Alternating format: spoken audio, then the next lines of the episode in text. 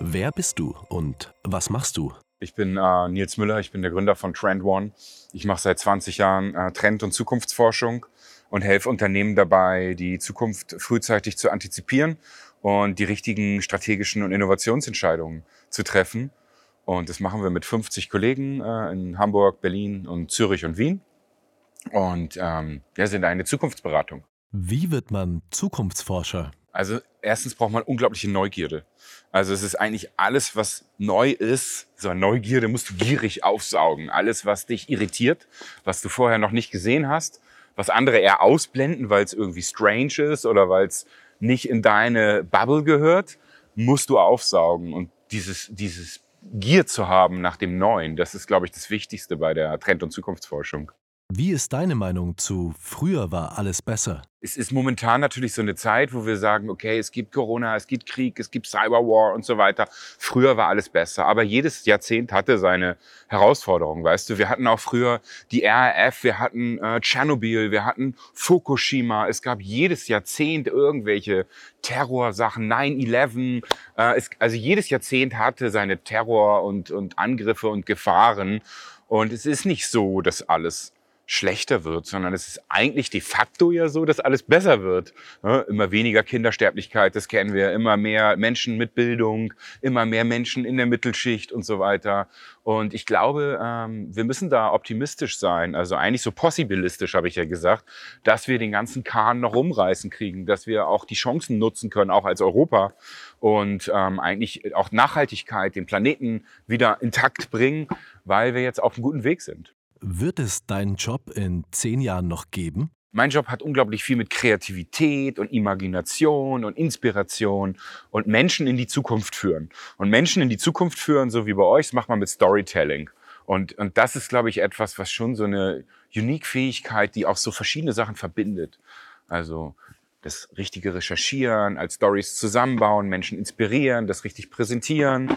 Und ja, da ist eine Menge drin. Also es wird bestimmt eine ganze Menge KI-Support geben. Das machen wir auch schon beim ganzen Trendforschung, äh, beim ganzen Clustering, äh, bei der Datenauswertung machen wir jede Menge KI. Ähm, also es wird eigentlich eine Kombination zwischen Mensch und Technik werden, denke ich mal, in zehn Jahren. Nimmst du Unternehmen die Angst vor KI?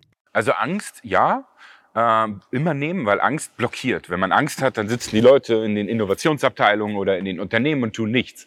Äh, sie brauchen aber so ein bisschen Pain. Also wir müssen schon etwas, ein bisschen Beschleunigung reingehen, ein bisschen äh, reintreten und sagen, okay, ähm, move und äh, komm schneller voran. Und, aber es geht nicht um Angst, sondern eigentlich eher um so ein, so ein Need for Change. Das ist eigentlich das, was wir machen und eine Beschleunigung von denen, Vorhaben und Prozessen, die eh schon laufen, dadurch, dass wir immer mehr Trends reingeben. Thema Fake News. Müssen neue Generationen an neue Medien herangeführt werden? Die nächste Generation hat es schon. Wenn wir unsere Kids anschauen, die haben das schon. Die sind selbst total kritisch. Die gehen damit total natürlich, organisch um, ja. Wir haben immer als Alte oder Eltern das Gefühl, die können mit den Medien nicht umgehen. Aber es war in jeder Generation hatte ein neues Medien. Ich meine, wir haben früher drei Stunden Fernsehen geguckt und meine Großmutter hat noch gesagt, sitzt nicht so nah vor dem Fernseher, da kriegt man schlechte Augen und, und so. Und jetzt heute haben wir Virtual Reality Brillen auf. Ja, ich meine, das ist so ein Abstand zum Display.